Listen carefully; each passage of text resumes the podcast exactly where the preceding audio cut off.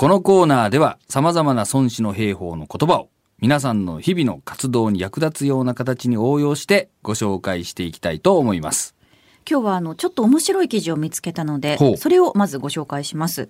リモートワーク褒め合いに報酬という見出しなんですが現在新型コロナウイルスの感染拡大防止策としてテレワークが急速に広がる中、リモートでも働きやすい環境づくりを支援するスタートアップ企業が出てきているということなんですね。なるほど。どんな感じのあれですかね？えーやる気の維持やコミュニケーション不足を改善するために従業員同士が成果を評価し合い報酬を与え合うサービス例えばユニポスという企業のピアボーナスというのがあるんですが社内の SNS で同僚にメッセージを送る際にポイントをつけられるそうなんですね。でそのやり取りというのは全社員が閲覧できて高い成果やいいコミュニケーションだと賛同した場合には拍手ボタンを押して最低で10円程度の報酬を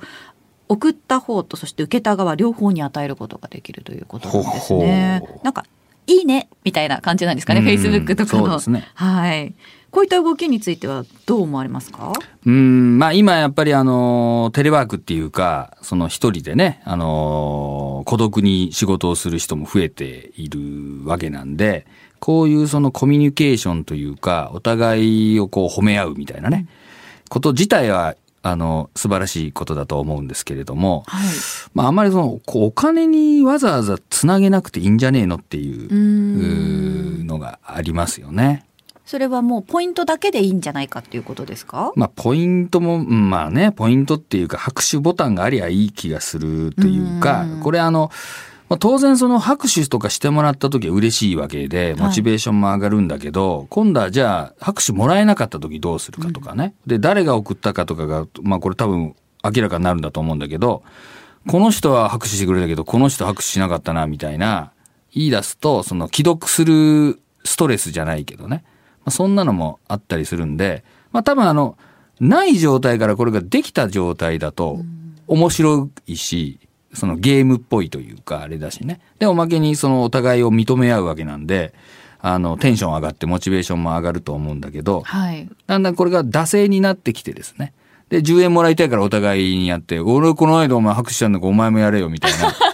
な、ようなこと言い出すと、うんあの、あんまりいいものにはならないんで、ちょっとうまく使わないといけない気がしますね。新たなストレスになる可能性もあるということですね。そうなんですよね。うんで、これはまた安易にやっちゃうとね、これあのー交流分析っていう心理学でですね、はいあの相手のことを認めることをストロークって言って、これ非常にあの、まあ、別名心の栄養とか呼ばれるものなんで、それ自体はいいんだけど、安易にやっていくと、これこれマシュマロスローイングっつって、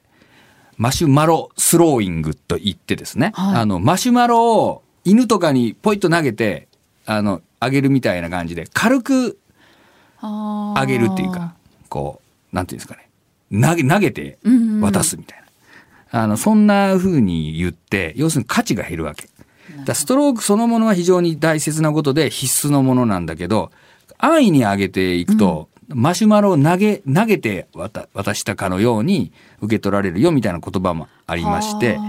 まあ、そういうのから言うとですね、あんまり、こう、愛にできるのもいいの、いいのと悪いのといろいろあるよ、みたいなね。だからあんまりもうちょっとこう、軽い感じで、軽いノリでやっていくにはいい気がするんだけど、名前重くやるとね、どうかなっていそう気がしますね。それがね人事評価なんかにつつながっちゃうとまたね大変なことになるかなと思うんですけどね。ね。なかなか難しいよね。と長尾さんのね。テレワークのこういった大きな流れになるときに、一番最初からもうあの人事評価っていうのがはいこういったテレワークでは難しいっていう話はされてましたもんね。そうなんですよね、うんやっぱり日本の一般的な企業の評価制度とテレワークっていうのはちょっとまだ合ってないわけなんですよ。はい。はい。なのでやっぱりよくね、皆さんがあの課題として言われるんだけど、うんやっぱりその、そこのこう仕事の与え方とか評価の仕方そのものを見直していかないとね、やっぱりなかなか難しいかなと思いますけどもね。うんで、まあ、あの、孫子のね、言葉をちょっと紹介しとかなきゃいけないんですけども、はいあの、孫子にですね、兵には走るものあり、緩むものあり、陥るものあり、崩るものあり、乱るるものあり、鈍るものあり、うんおよそこの六者は天の災いにあらず、小の過ちなり、うんという、まあ、言葉がありまして、まあなんとなく簡単な感じがすると思うんですけどもね。ねはいまあ兵隊はですね、いろんなやっぱりモチベーションが悪かったり、場合によってはまあ逃げちゃうようなやつもいるんだけど、それはですね、そのえ兵隊が悪いとか、天の災いだみたいなことではなくって、やっぱりこれ将軍のミスだぜと。将軍の責任だぜっていう、まあ教えになります。やる気を維持させられなかったそうそう。モチベーションを維持させられなかった、うんそのリーダーのそうなんですよ。過ちということなんですだかか、らそもそもそんなモチベーション最高のマックスのね、まあやる気しかありませんみたいなのが集まってくるわけじゃなくて、やっぱいろんな人が集まっているっていうことを前提にやってるわけですよ。なので、その中には当然、あの、緩むやつがいたりとか、うん。ね、サボるやつがいるわけですよね。はい。テレワークなんかもそうなんだけど、みんながやる気マックスでね、ガンガンやるんなら案外テレワークの方が集中していいじゃんという人もいるんだけど、中には当然緩んだやつもいるわけで、日テレビってね違ったりしますしうんね、見たりとか、ええ。ね、あの、ちょっとゲームやっちゃったみたいな、うん。まあ人もいる、必ずいるわけですよ。で、はい。そういう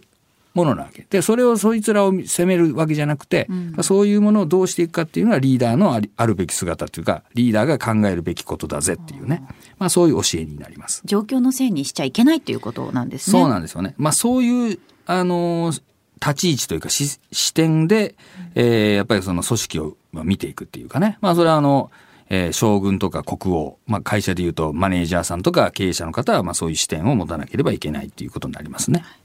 すべてのリーダーや働く人たちみんなが知っておきたい孫子の言葉ということですね。そうですね。まあ評価はなかなか難しいんでね。まあぜひ孫子で、あの、そういう勉強もしていただきたいと思います。